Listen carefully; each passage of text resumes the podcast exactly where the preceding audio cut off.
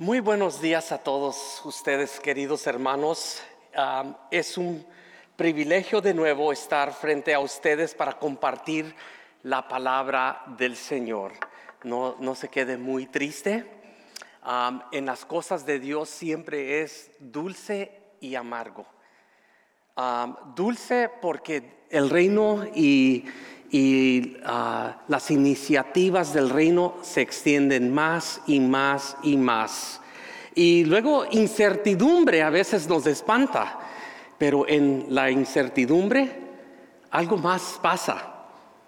Los que han estado un poco ah, así cómodos se incomodan y hay un movimiento hacia actividad y crecimiento. Y eso debería que ser el caso para nosotros hoy. Eso debería que ser el caso para la iglesia de New Hope. Eh, hablaba con el pastor Matthew y le puedo recalcar a todos aquí, no solamente porque son palabras, pero eso es su corazón de él. Él, él, está comprometido a nuestra comunidad latina y Él desea ver que este ministerio siga floreciendo. Eso también es mi corazón al verse lo contrario, sería doloroso, sería una tragedia, sería una pérdida, porque Dios está haciendo cosas grandes en esta iglesia. Y, yo le puedo decir, hace 10 años atrás, la primera vez que entré al Ministerio Latino, viendo mesas, viendo ah, como alrededor de unas 20 personas con niños y todo, y ver lo que ahora, ah, con mucha gente que quizás este fin de semana festivo hay mucha gente que dijo que va a estar fuera. Entonces, si mira la iglesia un poco vacía, no se, no se alarme, no se espante, es que muchos hermanos están afuera vacacionando. Pero hermanos, a los que nos sintonizan en el internet, reciban un fuerte abrazo de su familia New Hope en español. Y a los que estamos aquí, ¿por qué no se da una media vuelta a su derecha, una media vuelta a su izquierda? Dele un fuerte saludo a los que estamos aquí. Y después ah, le voy a invitar a que abra su Biblia conmigo al libro de Mateo, capítulo 4, versículos 23 al 25. Voy a tratar de ser breve en esta exposición, pero le he intitulado La misión de las buenas nuevas. Algunos conocemos las buenas nuevas como eh, el mensaje del reino o el reino de Dios o el evangelio de Cristo o simplemente el evangelio. Bueno, cualquiera, cualquier uso o descripción que usted use para el evangelio o las buenas nuevas es la misma cosa, estamos diciendo la misma cosa. Entonces, esta mañana quiero hablarle un poco, porque sé que esas noticias son duras también para mí, para Xochitl. Xochitl no está aquí hoy, ella está un poco con gripa, entonces ah, ella tuvo que, quiso mantenerse en casa, pero espera estar con ustedes el domingo que viene. Ahora, la misión de las buenas nuevas. Mateo capítulo 4, versículos 23 al 25 ah, nos dice la siguiente manera. Jesús viajó por toda la región de Galilea. estamos viendo que Jesús está en movimiento y actividad. ¿Qué hizo? Bueno, tres cosas. Enseñó en las sinagogas, anunciando la buena noticia del reino y sanando a la gente de toda clase de enfermedades y dolencias. Las, noticias acerca de, él corrieron, llegaron tan lejos como Siria y pronto la gente comenzó a, a llevarse a todo el que estuviera enfermo y lo sanaba a todos. Cualquiera que fuera la enfermedad o el dolor que tuvieran, o si estaban poseídos por demonios o eran elípticos o paralíticos, numerosas multitudes los seguían a todas partes. Gente de Galilea y de las diez ciudades, de Jerusalén, de todo Judea y del oriente del río Jordán. Hermanos, esto es la palabra de Dios para nuestras vidas. Amén. Que el Señor estimule algo, un despertamiento en nuestra mente, en nuestros corazones, que nos incomode a través de su palabra y nos motive y nos inspire a hacer la obra que Él nos ha llamado a hacer. Aquí encontramos una descripción que algunos eruditos han llamado un narrativo del ministerio de nuestro Señor en la faz de la tierra. Ahora vamos a ver algunas cosas, pero antes de observar el texto, vamos a sentar un poco de contexto. Por ejemplo, si usted lee todo el capítulo 4 de Mateo, encontramos en los primeros 11 versículos que nuestro Señor fue llevado al desierto para ser tentado. 40 días, 40 noches. Ayunó y fue tentado. Algo interesante, cuando usted tenga tiempo, regrese y lea y, aprenda. Pero una cosa muy bonita que nos describe el Evangelio de Mateo y también los otros evangelios sinópticos nos enseñan, Jesús fue llevado por el Espíritu Santo. Jesús fue llevado al desierto en ayuno por el Espíritu Santo. Luego encontramos que si usted observa los versículos 12 al 17, que fue entonces en ese momento preciso que el Señor inició su ministerio, cuando él escuchó que Juan el Bautista había sido arrestado.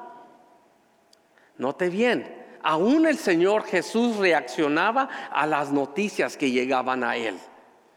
Hubo un movimiento que se inició.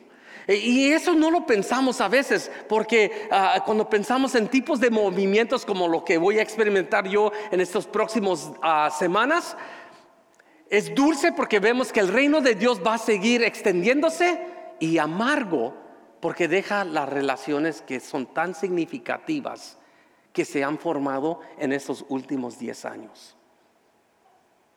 Lloré. Lloré porque muchos de ustedes han estado en mi casa y yo he estado en su casa de ustedes. Muchos de ustedes hemos convivido, hemos compartido las buenas y también las malas. Y usted me ha invitado a su vida. Y he sido testigo de la grandeza de Dios y el amor de Dios para usted y sus seres queridos. Eso es lo difícil. Pero también el Señor vivió eso. Y eso que estamos observando aquí, eh, en los versículos 12 al, al, 17, vemos cómo Jesús reaccionó a las noticias de que Juan el Bautista fue arrestado. Inició su ministerio. Luego los versículos 18 al 22 que trae un, bello recuerdo para mí en mi niñez, cuando yo estaba en la iglesia. Vino un africano de, África, un misionero. El hombre habló con un inglés quebrado. Y cantó, yo, no me acuerdo eh, todo lo que él dijo, pero me acuerdo del pasaje y me acuerdo que en inglés había cantado un, canto que los niños aprenden en, en la escuela dominical. Ah, en inglés dice, sígueme y te haré pescador de hombres. Y eso lo vemos en los versículos 18 al 22. Y luego llegamos a este narrativo. O sea, es una serie de dramas que, Mateo está dándonos y, y, desglosando, pero llegamos a los versículos 23 al 25 y luego a este narrativo ministerial del Señor Jesús. Y Mateo nos describe lo que el Señor estaba haciendo. Vemos que el impacto del ministerio del Señor Jesucristo cruzó el área, lo que muchos han describido como el Transjordán. Cruzó en, áreas donde algunos han sugerido, bueno, Jesús nunca fue al Jordán, a Siria, pero su fama las y note bien, el Señor no tenía Facebook y Instagram. Y se regó su fama. ¿Por qué se regó su fama? ¿Qué era el mensaje que él estaba dando? ¿Qué es lo que él estaba haciendo? Bueno, eh, eh, lo vamos a ver. Algo más que Mateo nos describe, note el tono mesiánico de este texto. A veces leemos el texto y es un narrativo y, como que corremos a través del texto, pero no pausamos para considerar lo que el texto nos está diciendo. Por ejemplo, Por ejemplo, si usted hace un análisis de lo que acabamos de leer, usted va a notar que eso tiene una conexión muy cercana a Isaías capítulo 9, versículos 1 al 2. Cuando tenga tiempo, léalo. Muy significativo la, la identificación de Isaías que Isaías lo escribió siete siglos antes que Mateo está relatando lo que el Señor está haciendo. Imagínense, siete siglos antes, proféticamente Isaías escribió de lo que el Mesías venidero iba a hacer y el impacto de su ministerio. Pero a lo que quiero llegar se encuentra, se encuentra en el versículo 15 del capítulo 4 de Mateo, en la tierra de Zabulón, de Neftalí, junto al mar y más allá del río Jordán, en Galilea, donde viven tantos gentiles. La gente, versículo 16 del capítulo 4 de Mateo, dice, la gente que estaba en la oscuridad ha visto una gran luz. Esa palabra, la gente que estaba en la oscuridad, es muy significativo, de nuevo, a este cumplimiento profético que Mateo nos está diciendo. ¿Por qué? Bueno, por varias razones. Tengo, tengo, algunas cosas que quiero decirle. Otra cosa que quiero nomás mencionar, cuando nos habla del camino del mar, básicamente nos está sentando el lugar geográficamente cuando usted tenga tiempo, tome un mapa y mire dónde estaba Galilea y qué es esa área que, que aquí Mateo está identificando. Segundo, Galilea de los gentiles se dirigió a personas mixtas. Los judíos decían, yo es preferible ser perro que un gentil. Fíjese la actitud, de, la, arrogancia, la soberbia que tenían los, judíos hacia los gentiles, uno que no era judío, de preferir de ser perro a de ser gentil. tercero, vemos eh, que la gente estaba habitando en la oscuridad. Amigo, amiga, tú que sintonizas en el internet, hay mucha gente en nuestro mundo en el siglo XXI que vive en la oscuridad, batallando con pecado de adicciones, batallando con ah, mucho tipo de depresión, ansiedad, angustia y viven atados en miseria, en enfermedades, cuando el poder sanador del Evangelio puede liberar y transformar aquellas vidas. Vaya pensando usted. Mire a su alrededor. Mire donde usted vive. ¿Cuánta gente no está viviendo en la oscuridad?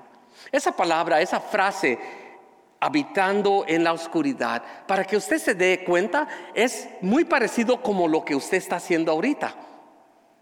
Esta gente estaba sentado en la oscuridad. ¿Cuánta gente no vive sin esa esperanza? Sin ese anhelo de superar su oscuridad. Y en ese contexto ah, aprendemos varias cosas que el Señor estaba haciendo. Si tan solo usted va como a Salmos capítulo 23, el famoso Jehová es mi pastor y nada me faltará. Y tan solo observa el versículo 4 y luego dice, aunque pase por el valle de la sombra de la muerte, no temeré el Señor estará allí. otro, otro, pasaje bíblico que usted puede ver para, para, entender el contexto de Mateo se encuentra en Isaías 59, los primeros ocho versículos. Para que usted se dé una idea, había una escasez de justicia que Dios buscaba en su pueblo y no lo hallaba. Eh, otro texto favorito que usted puede observar es Isaías 42, versículos 6 al 7. El Señor había eh, hablado por medio del profeta y dice, yo el Señor te he llamado para manifestar mi justicia y te tomaré de la mano y te protegeré, te protegeré y te daré a mi pueblo, los israelitas, como símbolo de mi pacto con ellos. Y note bien, Versículo 6 dice, y serás una luz para guiar a las naciones. Hay algo que Dios desea manifestar en medio de la oscuridad. Isaías 60, los primeros tres versículos, levántate, oh Jerusalén, que brille tu luz para que todos los vean. Hay algo tan hermoso que no debería que espantarnos cuando escuchemos todas las noticias oscuras de este mundo. Hay algo que Dios quiere reflejar en nuestras vidas y yo sugiero, eso es su mensaje de buenas nuevas a un mundo tan oscuro. El homosexual necesita escuchar un mensaje de esperanza. El adicto, el pandillero, aquel que el abusador necesita que escuchar un mensaje de esperanza. ¿Qué hizo Jesús en estos versículos? Gracias por preguntar. Déjeme sugerir algunas cosas. La primera es esta. La primera es estas observaciones. Primera observación. Jesús proclamó las buenas noticias del reino. ¿Qué, qué es proclamar? Bueno, algunos eruditos sugieren proclamar básicamente es anunciar.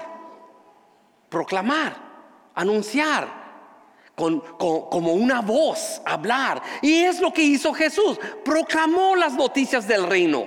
Es importante entender cuáles son las noticias del reino. Bueno, alguna gente ah, lo ha sugerido de esta manera, que el Evangelio es el anuncio de que la vida, muerte y resurrección de Jesús han traído la salvación para Israel y para todo el mundo. En, en algún sentir, el Evangelio es global o universal porque su mensaje es para todo pueblo, toda nación, todo tribu, todo grupo de gente. Eso lo vemos en Apocalipsis capítulo 5 y capítulo 7 frente al reino de Dios. Yo, yo decía a unos amigos, ¿cómo es posible que todo el mundo va a poder hablar un lenguaje entendible en el cielo? Mi sugerencia, creo que todos vamos a hablar español. bueno, perdónenme, ¿no? Soy latino y, me gusta eso, pero eso va a ser un retrato del cielo. Primera de Corintios capítulo 15 versículos 3 al 7, usted lo puede leer, pero Pablo escribió y dijo a los hermanos en Corinto, les dijo, uh, versículo 4, uh, versículo 3, perdón, yo les transmití a ustedes lo más importante, lo que a mí se me había transmitido y también Cristo murió por nuestros pecados, tal como dicen las escrituras Versículo 4, fue enterado y al tercer día fue levantado de los muertos, tal como dicen las escrituras. Usted quiere una definición de lo que es el Evangelio y usted no lo puede articular. Primera de Corintios capítulo 15, versículos 3 al 7. Versículos 3 y 4, Pablo escribió lo que muchos eruditos sugieren fue la primera articulación formal de la proclamación de lo que es el Evangelio. Mateo 4:17. Mire lo que dijo Jesús de nuevo. Al partir de entonces, Jesús comenzó a predicar, arrepiéntanse de sus pecados y vuelvan a Dios porque el reino del cielo está cerca. Usted sabe una cosa, haga una comparación entre Juan el Bautista y Jesús. Yo prefiero el mensaje de Jesús porque Juan el Bautista fue muy duro. Juan el Bautista fue bien, ah, bola de pecadores, arrepiéntanse y crean en el reino y regresen a Dios. E, era muy duro. Luego con su vestuario de pelo de, camello y luego un, cinto de, piel y comía langosta y, miel. Y yo me imagino que se miraba muy, muy espantoso. Luego llegó Jesús y Jesús siguió el mismo mensaje que Juan el Bautista arrepiéntanse porque el reino de Dios está cerca. Bueno, segundo, Jesús enseñó en las sinagogas. Jesús viajó por toda la región, nos dice el versículo 23, de, de, Galilea enseñando en las sinagogas. ¿Qué es la diferencia entre enseñar y proclamar? Bueno, proclamar es anunciar. Vaya, anuncie. Todos nosotros deberíamos que estar haciendo eso en nuestras vidas y también expresándolo verbalmente. Pero enseñar es tomar información y ayudar a la gente a entender sistemáticamente la información con el fin de producir transformación. Jesús enseñaba un buen ejemplo. Usted lo puede leer, las bienaventuranzas que siguen en el capítulo 5, ahí en Mateo. ¿Cuáles son las bienaventuranzas? Son las enseñanzas del reino. Eh, eh, eh, vuelvo a repetir, Jesús lo hizo de esta manera. Ah, ah, cuando estaba en aquel monte por, Galilea, Él se sentó y la gente se paraba. Es todo lo contrario de lo que nosotros estamos haciendo en la iglesia del siglo XXI. Mejor, ustedes deberíamos que intentar esto un día en esta iglesia, que todos ustedes se paren durante la enseñanza y yo me siento. Pero así estaba la gente. Tercero, Jesús sanó a los necesitados. Note bien cuando usted haga el análisis en el texto de Mateo. Yo no sé si es una exageración del autor, pero usted haga los análisis de los versículos 23 al 25. Por ejemplo, Jesús sanó todos los enfermos. ¿De, veras? Porque yo he orado por enfermos y hay algunos que no han sanado. Pero Jesús oró por todos los enfermos y sanaron. Y luego Mateo dice, y le trajeron a todos los enfermos. Wow, ¿de veras? Imagínese el caos de toda esa multitud que se le acercaba a Jesús. De toda la región, ¿de veras, Mateo? ¿De toda la región? Es como que un uso de exageración. Pero es muy importante que el, énfasis que el autor está haciendo en el, cumplimiento profético mesiánico de nuestro Señor. Y, y, él fue. Ahora, yo sugiero que sanidad no solamente es físico. Muchos de nosotros que estamos aquí en la iglesia necesitamos sanidad emocional.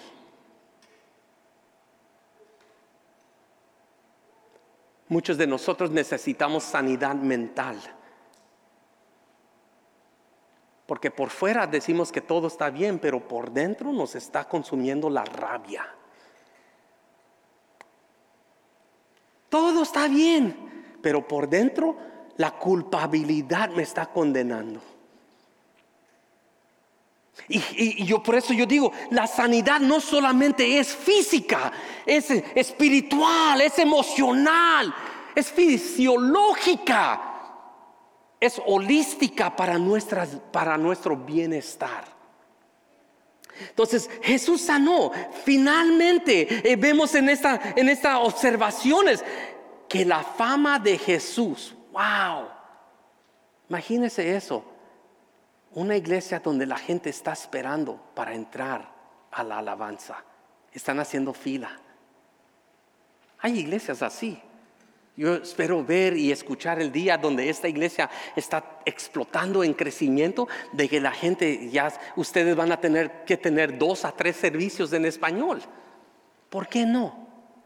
Cuando Dios está moviendo y haciendo cosas tan maravillosas, la gente y su fama. Y Jesús fue el primero en decir, yo no vine a hacer mi voluntad, yo vine a hacer la voluntad de mi Padre. No estamos aquí para crear la iglesia más grande, estamos aquí para exaltar el nombre del Señor Jesús, para que Él atraiga a los hombres hacia Él, para que Él sane a la gente. Usted y yo no somos fabricadores de sanidades, ni milagros, ni prodigios. Lo que usted y yo nos corresponde es proclamar el Evangelio de Cristo y si Él decide sanar, a Él sea la gloria y honra. Déjeme ofrecerle algunas cosas prácticas, aplicaciones prácticas, en el último minuto que me queda y su paciencia. Fíjese bien. ¿De qué manera debemos vivir en misión con las buenas nuevas? Déjenme ofrecerle cuatro cosas prácticas. Primero, nosotros debemos anunciar y, anunciar y proclamar el Evangelio. No es opcional. Usted no puede decir usted no tiene el don de evangelismo. Es su responsabilidad de usted hablarle a alguien más de las cosas buenas que Dios ha hecho en su vida. Al menos que no tiene nada bueno que decir. Yo tengo mucho que contarle. Incluso yo estaba en un restaurante eh, esta última semana y, yo, estaba bien vestido con una playera negra y unos jeans y, mis pumas. Yo les llamo los pumas. Y salí y, en el hotel a donde estaba quedando y, me mira el, que estaba en la barra porque estaba llenando mi botellita de agua y me dice, oye, ¿a, ¿a dónde vas tú? Te miras muy elegante. dije, oh, gracias. Le dije, voy con unos amigos. Y me dice, oh, sí, ¿dónde? En la iglesia. Oh. sí, pero fue una oportunidad para empezar a hablar de lo bueno que es Dios. Es así, pero deberíamos que estar dispuestos. Segundo, debemos estar comprometidos a enseñar las verdades del Evangelio. Hermano, no enseñe lo que usted hizo en otra iglesia. No queremos practicar eso aquí. Gracias a Dios por la experiencia que usted tuvo en otra iglesia. No lo traiga aquí. No echemos a perder lo bueno que lo que Dios está haciendo aquí. Lo que sí deberíamos que hacer es estar enseñándonos las verdades del evangelio. ¿Qué tal? La religión no sirve. La religión no, no, no, no, no, no ayuda a la gente a avanzar, pero el evangelio de Cristo, ojo, ¿ah? El Evangelio de Cristo hace una y produce una transformación en nosotros. Y eso que lo que yo deberíamos que estar y, recordar, hermanos, no todos van a estar dispuestos a ser enseñados. Miren la clase de los domingos. Estamos ofreciendo clases de discipulado y solo tuvimos ocho personas. Mi corazón se entristece. Porque yo sé que aquí hay más que ocho personas que quieren y necesitan crecer en su fe. Necesitan aprender de la palabra, necesitan crecer en su conocimiento. Pero tengo entendido, no todos están dispuestos a aprender. Y está bien eso, está bien eso. Tercero, permita y crea en el bienestar que resulta de las buenas nuevas. ¿Qué es lo que Dios quiere para usted? No el pastor Pablo. Olvídese del pastor Pablo. Al rato usted va a tener un pastor nuevo. Olvídese del pastor Pablo. Pastor Pablo solamente es un hombre.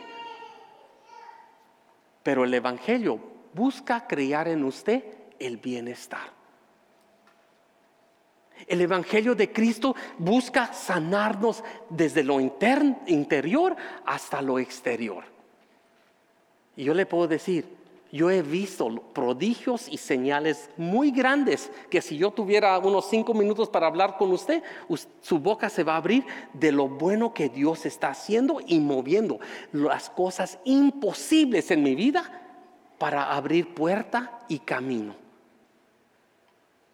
Finalmente, nuestra colaboración en el Evangelio debe dar gloria a Dios. Hermanos, eso es el fin de todo. No estamos aquí otra vez para decir, yo soy el pastor de la iglesia más grande o tengo el título de doctorado y eso. Yo ni tengo doctorado. Yo cuando llegué a esta iglesia ni tenía un título de la universidad. Yo no sé cómo es que la iglesia de New Hope me contrató, pero me contrataron. Y aquí vine. Y su generosidad me ayudó a lograr el título universitario. Universitario, perdón. Pude ir a la escuela, aprendí, me certifiqué, agregué más herramientas a, mi caja de herramientas y aprendí y crecí. Pablo lo dijera de esta manera en 2 de Corintios 2, 14 al 17. Él dice, Así que, gracias a Dios que nos ha hecho sus cautivos y siempre nos lleva en triunfo en el desfile victorioso de Cristo. Ahora nos usa para difundir el conocimiento de Cristo por todas las partes como un fragante perfume. Nuestras vidas, nuestras vidas, dice el versículo 15, nuestras vidas son la fragancia de Cristo que sube hasta Dios, pero esa fragancia se percibe de una manera diferente por los que se salvan y los que se pierden. Note bien, versículo 16 dice, para los que se pierden somos un espantoso olor de muerte y condenación. Yo no sé si alguien le ha dicho, pero su vida va a pestar para unas personas. Y ahí nos dice el texto, para los que se están perdiendo su vida será un olor de difunto. Pero mire lo que continúa diciendo el texto. Dice, pero para los que salvan, se salvan, somos un perfume que da vida. Gloria a Dios, ¿no? no se ofenda cuando la gente se enoje con usted. No se ofenda cuando la gente lo rechace por su... Ahí viene el aleluya. Diga, gloria a Dios. ¿Eh? Y luego versículo 17, y a ver, no somos como tantos charlatanes, hay muchos charlatanes, deme mil dólares y usted recibirá su, su sanidad. No somos de esos aquí. Hay muchas otras iglesias alrededor aquí. Si quiere, yo le doy nombres para que usted vaya a recibir su sanidad. Nomás déjenos los mil dólares aquí. Se llama finder's fee, ¿no? ok, um, que predican para provecho personal. Nosotros predicamos la palabra de Dios con sinceridad y con la autoridad de Cristo, sabiendo que Dios nos observa. ¿Quién nos observa? No el pastor Pablo ya no los va a poder observar. ¿Quién nos va a observar? Papi Dios. Papi Dios. Viva su vida para agradarle a Él. Viva su vida, comprométase a servir a Él. Comprométase a dar y, porque la iglesia de New Hope los ama. Yo lo sé, los ancianos, yo lo he visto, el liderazgo, todo. No dejen a Denise, Denise, que no te dejen sola, hermana. Que te respalde la iglesia, no la dejen sola porque luego ella se desanima y se puede ir. Ámenla, sírvanla, no le hagan su vida imposible. Apóyenla, así como ustedes me han apoyado a mí, apóyense los unos a otros, búsquense los unos a otros. Oremos. Padre, en esta mañana tu palabra es clara, tu palabra es directa, tu palabra nos edifica. Más que nada, Señor, que tu palabra nos llame a Cristo Jesús. Que tu palabra nos, nos lleve a la gracia para obtener ese favor que solamente se encuentra en Cristo y no en una religión. Señor, pedimos que Cristo sea exaltado y su nombre se dé a conocer. Amigo, amiga, tú que estás en el internet, si no has dado tu vida a Cristo, te invito a que lo hagas hoy. Simplemente la palabra de Dios nos dice, invoca el nombre del Señor y tú serás salvo. Amigo que estás aquí, invoca el nombre del Señor y dice la palabra, tú también serás salvo. hágalo esta mañana. Dile, Señor, te entrego mi corazón, te entrego mi vida. Perdóname mis pecados y deposita tu Santo Espíritu en mí. Ahora por la fe declaro que soy tu hijo o hija para tu honra y gloria. Amén. Hermanos, esta mañana tengo uno de mis privilegios como pastor, no, no, es muy seguido porque muchos de ustedes no han reproducido babies, entonces no hemos hecho muchas presentaciones de babies. Pero de vez en cuando tenemos ese privilegio como pastores. Y esta mañana me gustaría invitar a Víctor Martínez y Digna Saraí Palma que pasen aquí por favor y traigan a los niños, a los bellos niños, a Omar, a Osmar a, Alice y Víctor Jr., que pasen aquí y vamos a dedicar a estas bellas criaturas al Señor. Y mientras que ellos pasen, hermanos, nomás un recordatorio. Cada niño es un regalo de Dios. ¿Dicen amén? Los padres están llamados a dedicar a sus hijos al Señor para su uso y gloria. ¿Dicen amén? La dedicación del niño o de los niños no es el bautismo o salvación. ¿Dicen amén? Y luego los padres están llamados a proporcionar el ejemplo y el ambiente para que sus hijos conozcan a Jesús. ¿Dicen amén? Mis queridos hermanos, Víctor y Digna, Quiero, antes que hagamos la presentación, me gustaría hacerles unas preguntas y ustedes pueden afirmar con sí y un amén o sí, sencillamente. Víctor y Digna, ¿ustedes confiesan que Jesús es su Señor y Salvador? ¿Prometen ante Dios y estos testigos con la ayuda y guía de Dios, buscar criar a sus hijos en el camino del Señor, para modelar lo que significa seguir a Jesús, para proporcionar el ambiente para que conozcan a Jesús, los amen y oren por ellos todos los días de sus vidas. Dedican a sus hijos completamente al Señor para su uso y gloria.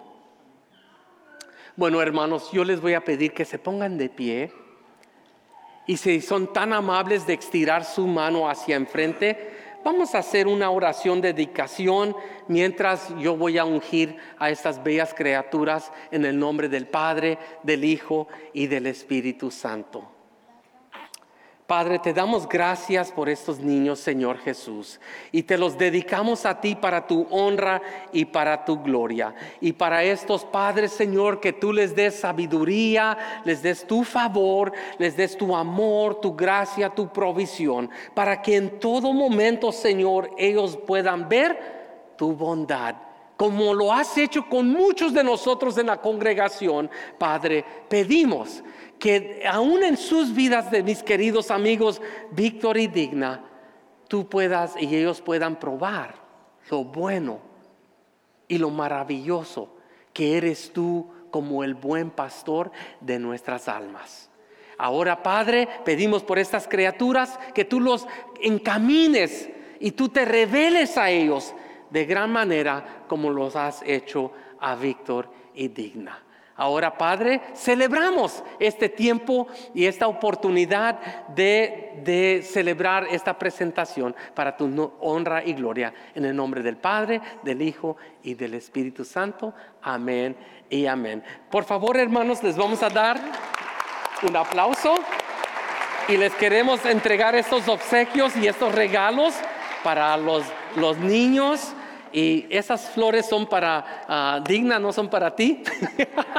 Pero tú te puedes encargar del niño y, que ella se encargue de las ah, rosas. Ten cuidado con las... Ah, hermanos, de nuevo, gracias. Dios me los bendiga y estamos orando por ustedes. Otro aplauso, hermanos, para ellos. Podemos pasar.